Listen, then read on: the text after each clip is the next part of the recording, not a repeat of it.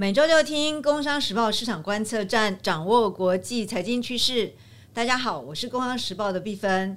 今天的市场观测站呢，是我们今年最后一集。那我们呢，想要来讨论一个这三年非常热。那我觉得二零二三年是一个最好去检视它，因为我们希望二零二四大家可以重新来过。这叫做 ESG 议题。那我们欢迎我们的今天的 ESG 专家。就是陆博迈投信的副总裁戴君梅 Zoe 啊，碧芬姐好，各位听众朋友大家好，谢谢 Zoe。那个你在看 ESG 这个题目啊，我们过去三年在疫情的时候其实非常关心，可是关心到后来就没有人要听了。可是大家都会知道自己的整个资产配置里面其实真的有这一个这一包哦，所以这个部分大家就可以让。大家把这个这一包的东西来跟 Zoe 来讨论，然后大家应该要好好听我们今天怎么解释这个 EAG 走了这疫情之后的三年，到了对它到底发生什么事嘛？那真的首先呢来看这个 EAG 啊，大家知道这个 environment、environment、social 跟这个 government，这个 governance 这件事情才是一个重点哦。它其实是 government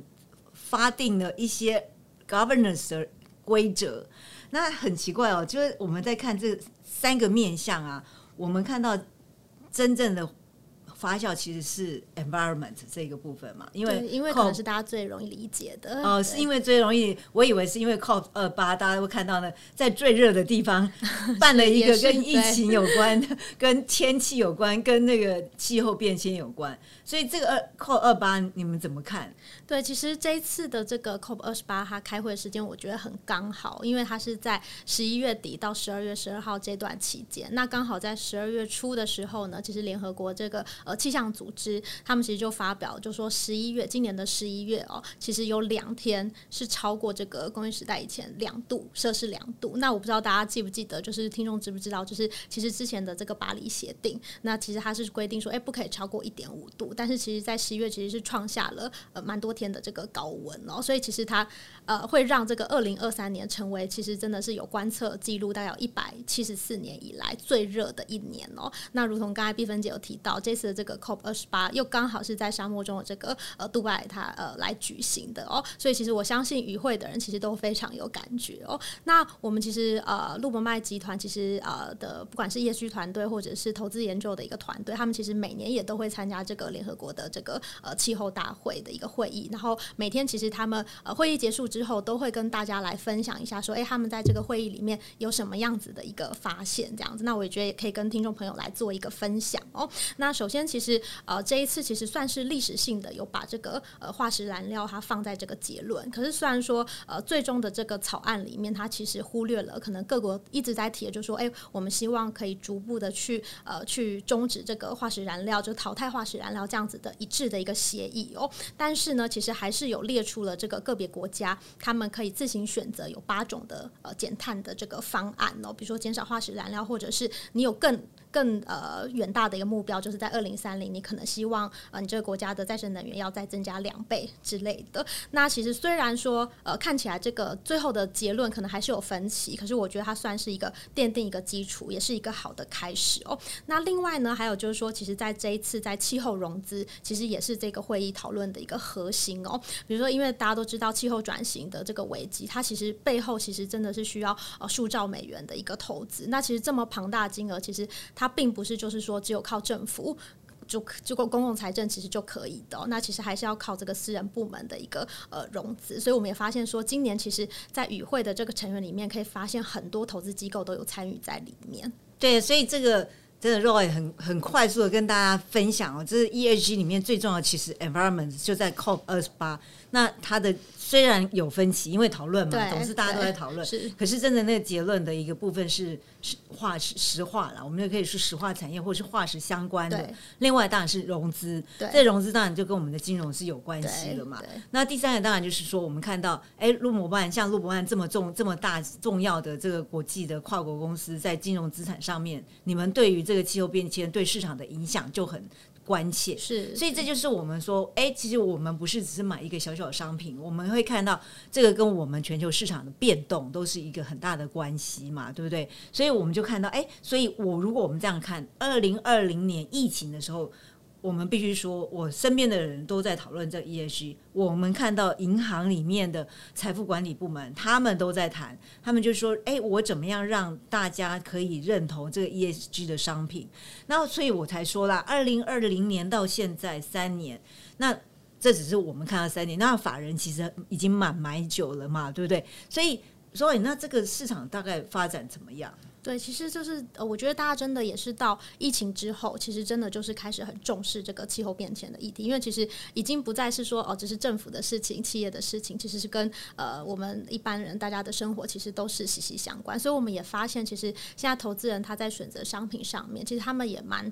注重 ESG 这个议题，他们会去了解说，哎，这个企业它的 ESG 的表现，然后他们也会希望说，哎，自己是把资金投入到这种有永续意识的这个企业里面。那我相信大家都记得。二零二二可能是股债都惨跌的一年嘛？那那一年其实一般的股债基金的资金其实都是流出的，但是如果我们去看业虚的这个基金，其实反而它还是有净流入的，所以代表说，哎，其实大家会呃觉得说，在这样子波动环境之下，其实投资人其实当还是相对会青睐业虚的一个资产，就它可能可以提供一个比较呃稳定的一个表现跟收益的一个机会哦。对，那以台湾自己的这个规模来观察的话，其实像二零二一年。因为比较多产品都是在二零二零、二一、二一推出，那时候到二零二一年底，大概可能有一千五百亿的一个规模。那到今年九月底，其实不到两年时间，这个规模已经成长到三千五百亿，所以不到两年时间，其实已经增加大概两千亿。所以我觉得这反映说，这个业绩的这个投资的热度其实还是存在的。所以国人对这件事情是有行动力了，是如果两年不到就翻倍了。所以，那这些呃进去的这资产这么多里面，我们看得出它不同吗？因为我们说 E S G 它基本上有 E S G 嘛，可是应该不是只有这样分类而已。所以，那整个。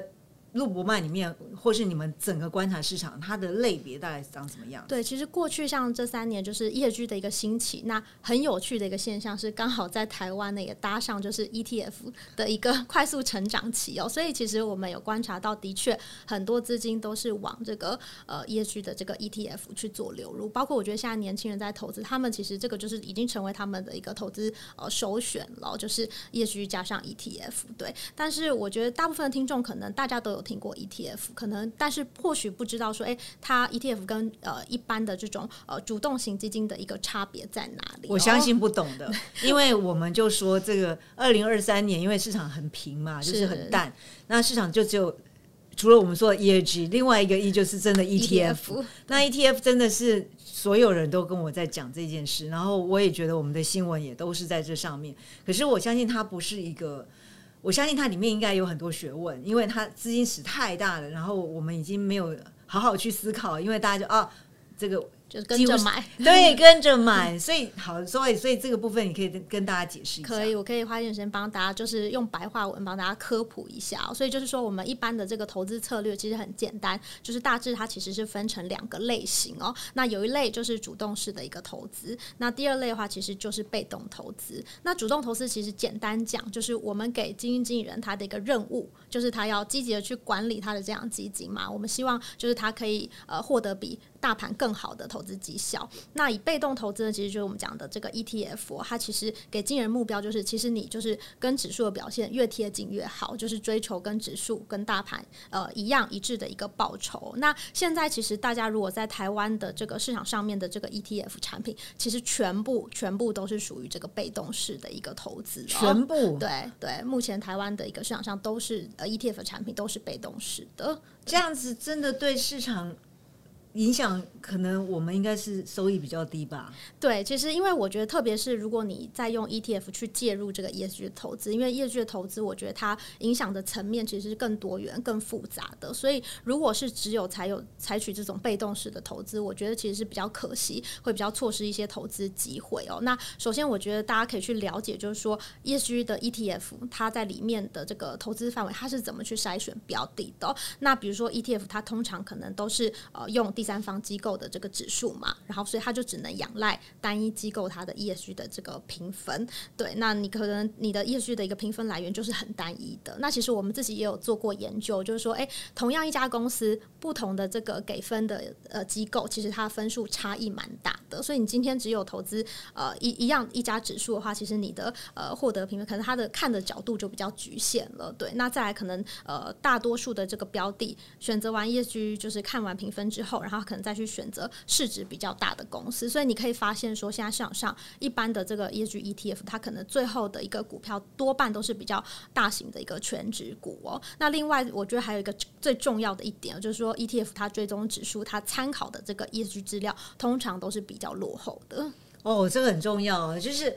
哎，如果我们投资都只看过去的绩效，那我怎么知道我以后是不是能够保证一定收益，对不对？是，没错。所以这就是我们共同基金的投资里面最重要的警语，都在这个地方嘛。就是说，如果他每一次都告诉我们说，哎，我的表现多好，那是你小学三年级，现在你已经大二了，你不要再跟我你讲你小学三年级的部分，对不对？对，没错。对，那我觉得这边有一个数据可以给大家参考，就是说我们有去，如果去看这个 MSCI 世界指数来讲好了，你看它今年到八月份份的这个资料。它竟然是有超过两成的这个成分股，它其实并没有公布它的一些碳排相关的数据哦。那甚至是说有接近一半的成分企业，它其实的碳排数据其实是停留在二零二一年，可是我们现在已经在二零二三了，所以这个真的是两年前的事情。所以我觉得，就如同刚才碧芬姐讲的，就是其实，在投资上，我们其实一直是应该是要与时俱进的。那你如果一直是可能只能参考过往的历史数据，其实就会比较可惜。对，哎，这个部分我们最新最新的新闻，这个今晚会好像有发现这件事情嘛？就是说，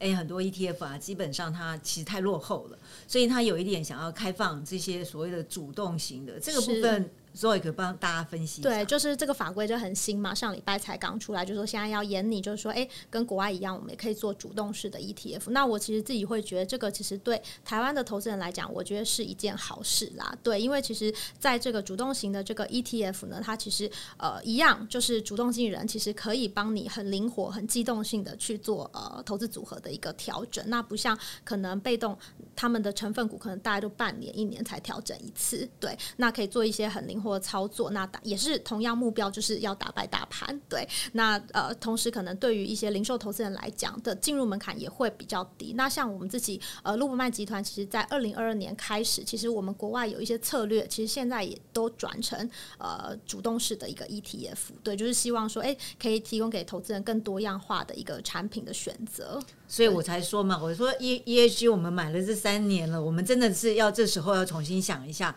不是说我们要放掉 E H G 这个类股，而是这个类型的资产，而是说我们在里面的我们可能要换，就是我们一样在做我们认为这 for good 的事情，我们要知道说我们到底买的对不对，是不是他真的有在帮我们创造财富，是，然后我们有没有跟上国际？我觉得这就是我们市场观测一个很重要，对不对？我们要观测它是不是有新的变动，那我们就可以知道说，哎。我们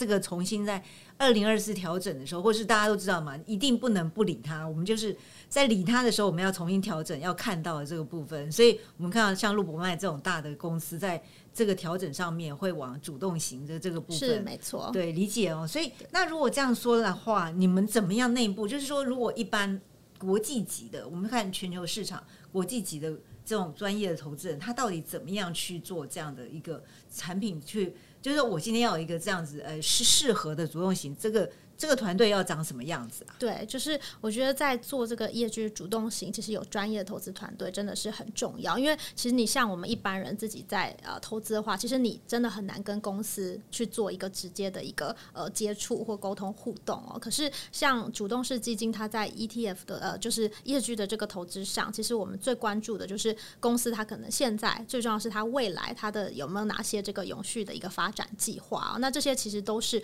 过去的历史数据没有办法。法提供的那还有，其实像呃，我们业局的不管是法规或者是准则，好了，其实也都是一直在推陈出新的，所以我们也会想要去及时了解说，哎，这个企业它的一个营运，它是不是可以针对这些新的法规准则去做及时的反应嘛？那顺应改变，其实对未来的这个发展，其实都会有很直接的一个影响哦。那除了这个之外，我觉得主动式基金的一个价值，其实还有一点就是说，我们除了很呃透过积极的这个呃治理，就是参与公司的一个治理，然后我们还可以去协助公司改善 ESG 的这个绩效哦。所以我觉得这个是发可以发挥我们主动管理的这个价值跟影响力。我觉得这边可以给大家呃一个例子哦。其实我不知道大家听众朋友知不知道，就是说，其实在这个全球温室气体的排放啊，其实畜牧业它的这个温室气体排放可以算是最高，甚至比我们大家可能直觉就觉得，哎，可能是交通运输这一块它的一个碳排其实是比较高的。我觉得这一点我应该知道，因为很多人吃素是因为这个是因为这个因素。对对，其实它之前很高，所以其实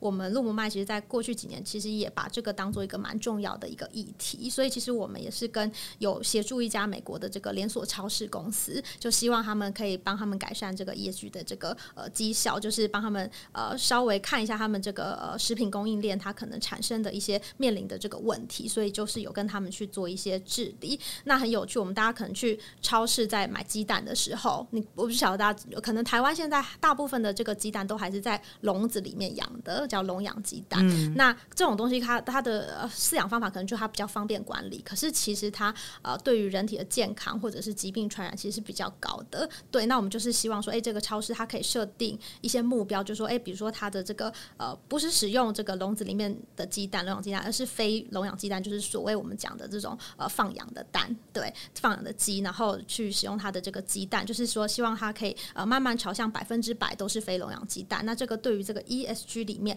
不管是 E 或者是 S，其实都会有很大的这个呃影响哦。那当然包括其实像肉品供应商也要减少在抗生素的一个使用，所以我们就是透过这些积极跟公司的一个互动，除了就是可以呃帮他们，其实也希望可以帮他们公司变得更好。那也可以就是代表说，我们主动投资的一个团队，真的是可以为这个全球的永续发展有尽一份心力。这个让我很意外，金融公司基本上你们是资产管理公司管到鸡蛋喽。对对，就是你们真的就是大家要知道，就是这个如果没有大家一起来做，其实没有一起改善，其实是没办法的。对，真的要有专责的这个投资的一个团队。了解了解。那那如果这样的话，最后真的要想跟 Zoe 这边聊，因为二零二四就是第一个交易日，我们开始想要来调整。真的，我们就听众听完我们今天的在在分享的这个事情的时候，那我们有没有什么调整准则，在我们的 E H G 这个资产？是对，那的确就是大家可以在趁新的一年开始来检视一下自己手上的这个呃业需投资表的，当成这个新年新希望之一嘛。就是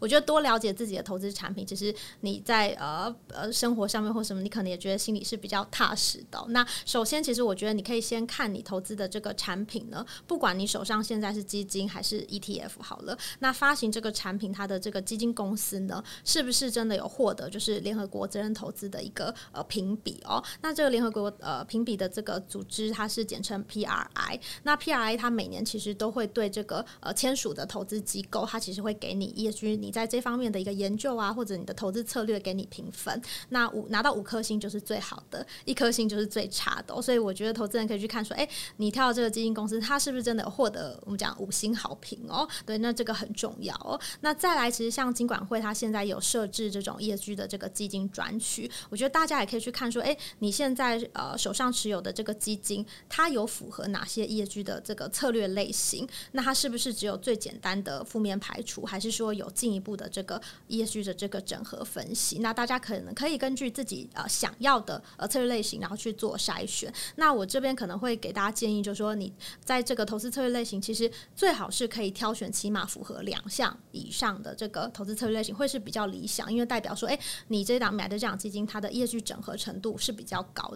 那最后，我觉得大家可以有余力的话，可以再去看这档基金的这个公开说明书。就是因为我们很强调很重要，就是说，哎，这样每档基金它可能在纳入业需的时候都有不同的做法。那特别是投资团队在整个投资流程里面，它是不是呃真的可以发挥主动投资的价值？就我们刚才前面讲的，就是说，哎，有没有主动参与？那我们对于所投资的这个标的，是不是真的可以发挥实质的这个影响力？哦，所以我觉得这个都是对于长期的这个投资报酬。其实是非常重要的关键，所以以上这三个准则其实可以提供给大家参考。对啊，他那个年假的时候啊，为了自己的荷包 做一点小小功课，对，还是要做功课的哦。这是做功课，因为整个二零二四年，我们都知道，这我们我们的好朋友拿奥米也跟我们说，他生龙活虎。如果你真的在这个挑选上面也挑对了，整个市场生龙活虎，那我们也挑对，然后我们在。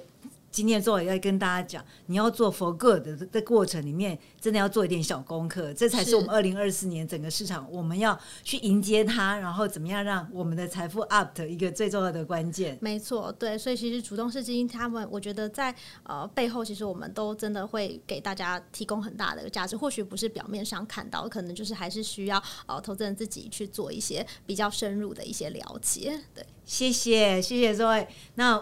所有我们市场观测站的听众朋友，我们非常谢谢你，二零二三年跟我们走过这一整年，我们二零二四一定要再相见哦，拜拜拜拜。